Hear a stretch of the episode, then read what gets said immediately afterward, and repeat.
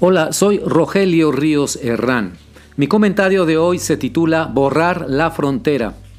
¿Cuándo se abrirá la frontera? Me preguntan con insistencia algunos amigos que no ocultan su ansiedad por darse una vueltecita al otro lado, a Estados Unidos, como decimos en México a ese viajecito de compras, como lo hacían en los viejos buenos tiempos. La verdad yo no tengo la respuesta.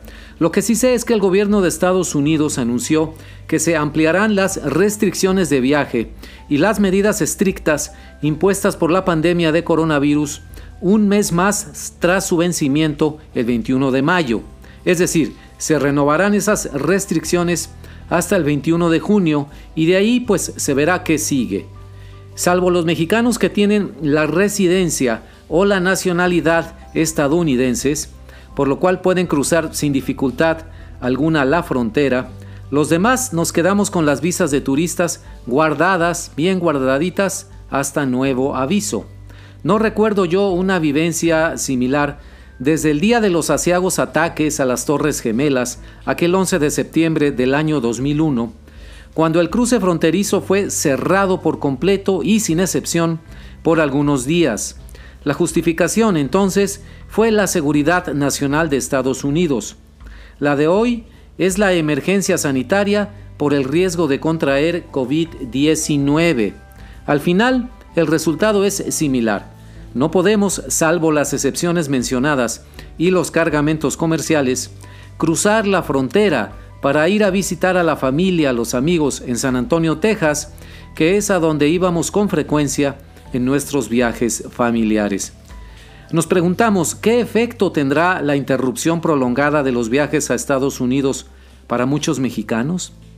¿Les hará cambiar su percepción sobre el American Way of Life ahora que probaron que se puede sobrevivir sin la vueltecita al shopping en Laredo, Texas? Hasta ahora, me parece que la gente que conozco vive en una especie de paréntesis. Solamente esperan que se cierre ese paréntesis para volver a sus viejos hábitos, entre ellos el viaje de compras a las tiendas americanas.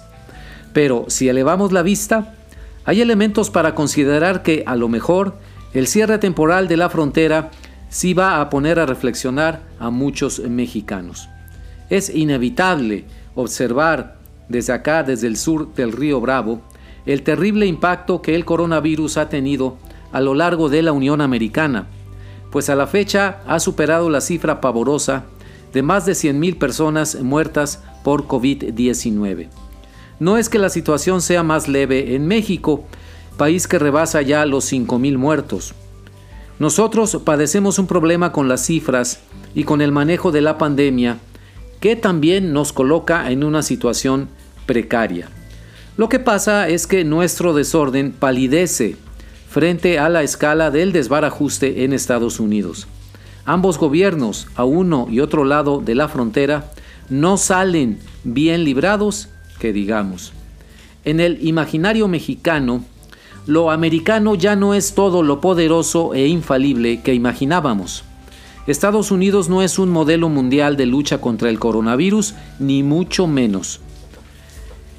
Eso es imposible de ignorar. Es una semilla que se siembra en el subconsciente de los mexicanos para brotar después en muy diferentes maneras, pero que tiene un común denominador. Aguas. Los gringos, en todo su poderío económico y militar, también meten la pata como decimos en México.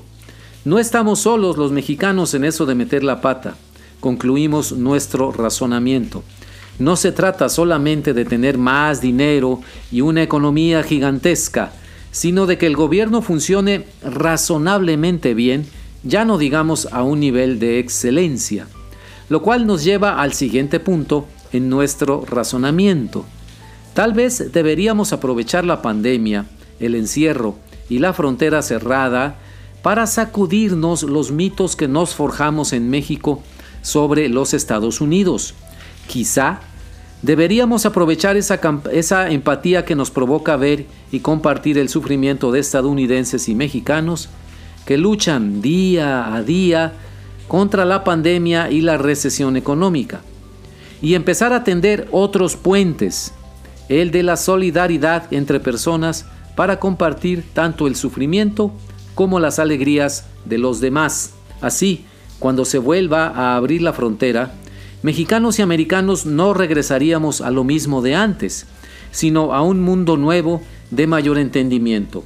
Borrar la frontera, ¿por qué no pensar en alto? Muchas gracias. Le recuerdo que me puede escribir al correo electrónico rogelio.rios60 gmail.com.